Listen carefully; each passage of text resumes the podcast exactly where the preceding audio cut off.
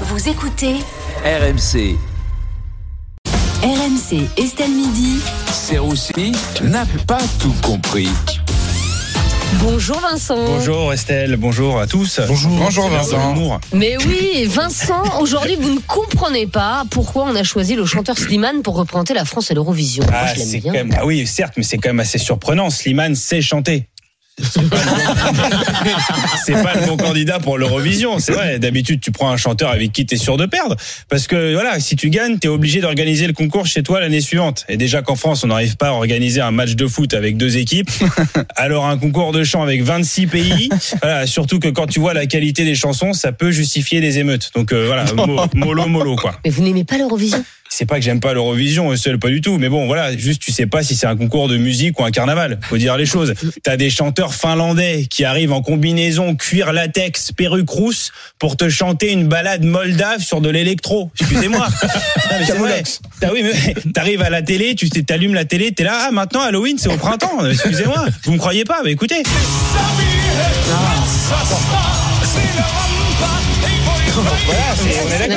Ça c'est- fait un peu mal aux oreilles quand même. Ouais, bah oui. Voilà, c'est très très dur euh, pour nos oreilles. d'accord. On a également euh, parlé, euh, Vincent, dans l'émission de la marche contre l'antisémitisme qui va avoir lieu dimanche et le RN compte s'y rendre. Oui, oui, j'ai vu ça. Bah, écoutez, c'est la première fois qu'on va voir Marine Le Pen marcher contre son père. C'est une, une grande première.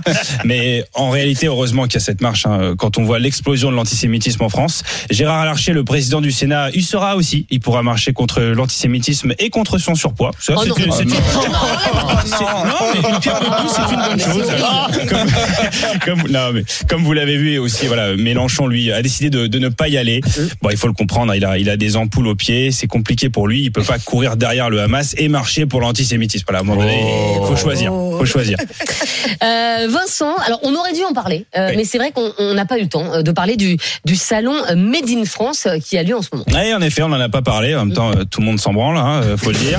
Euh, non, mais c'est vrai. Non, mais plus personne n'achète français. Excusez-moi. La vraie question, c'est faut-il acheter tout court? Enfin, euh, quand tu vois, quand tu vois les prix, c'est plutôt made in inflation, euh, pas made in France. Bon, en tout cas, cette chronique, je vous rassure, est, bien made in France. hein. Il y a aucune blague qui a été fabriquée au Bangladesh. Euh, une chronique made in France pour un plateau made in chauve. Hein. Euh, C'est vrai que- c'est vrai qu'on est que deux à avoir des cheveux avec oui, oui, Yael, ouais, ouais. Je m'adapte à la situation. Mais vous en pensez quoi du Made in France? C'est bien quand même, Vincent. C'est bien, bien sûr. Mais enfin bon, le concept s'appelle Made in France déjà. Rien que le nom du concept, il est pas français. Il va falloir revoir le truc quand même. C'est vrai. Non, mais moi, je suis pour nul. le Made in France, évidemment. hein. Surtout soutenir la production française.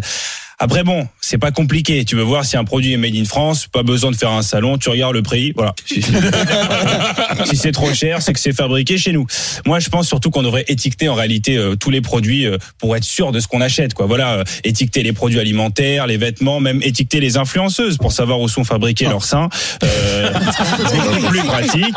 Tu, tu regardes l'étiquette Remade in France. Bah voilà, ça c'est du local. Bon, euh, après pour les chauves, tant qu'on y est, euh, qui partent en voyage et qui reviennent avec des cheveux, voilà, on sait que c'est made in Turquie. Pas besoin, pas besoin d'une étiquette, Estelle. Oui, mais là, c'est le salon du Made in France, quand même important cet événement. Eh, vous avez l'air d'y tenir quand même, Mais oui, Estelle. Ah c'est ouais. vrai, c'est vrai. Non, bah écoutez, je vais vous dire un truc. euh, Il y a tellement peu de made in France que ça rentre dans un salon. Donc, voilà. pas forcément bon signe. Après, le made in France, excusez-moi, c'est pas forcément gage de qualité non plus. Moi, j'adore ce qui est fabriqué en France, mais enfin, il y a d'autres pays qui fabriquent des produits beaucoup mieux que nous. Par exemple, les escortes russes, elles sont absolument fabuleuses. Ah. et voilà, bah elles sont. Bah, vous devriez. Euh, Vincent, vous voulez pas acheter français, vous? Bah moi je veux bien acheter, acheter français, mais comme je, je vous le disais, je veux de la qualité quoi. Je sais pas si vous êtes déjà rentré dans une Peugeot, excusez-moi, mais enfin voilà, l'intérieur est tellement moche, t'as l'impression de rentrer en URSS. Les, les mecs sont là, pourquoi vous achetez la Mercedes? Bah parce qu'elle roule. Voilà. non mais voilà, remettez-vous un peu en question les gars. Après, je veux pas cracher sur le Made in France évidemment. Je vous conseille d'aller au salon évidemment du Made in France. Il y a plein de trucs. Hein. Euh, Pour la maison par exemple, j'ai vu qu'il y avait de la literie avec un nouveau site internet. Je veux un lit.com, très sympa si vous voulez des punaises de lit françaises. Voilà.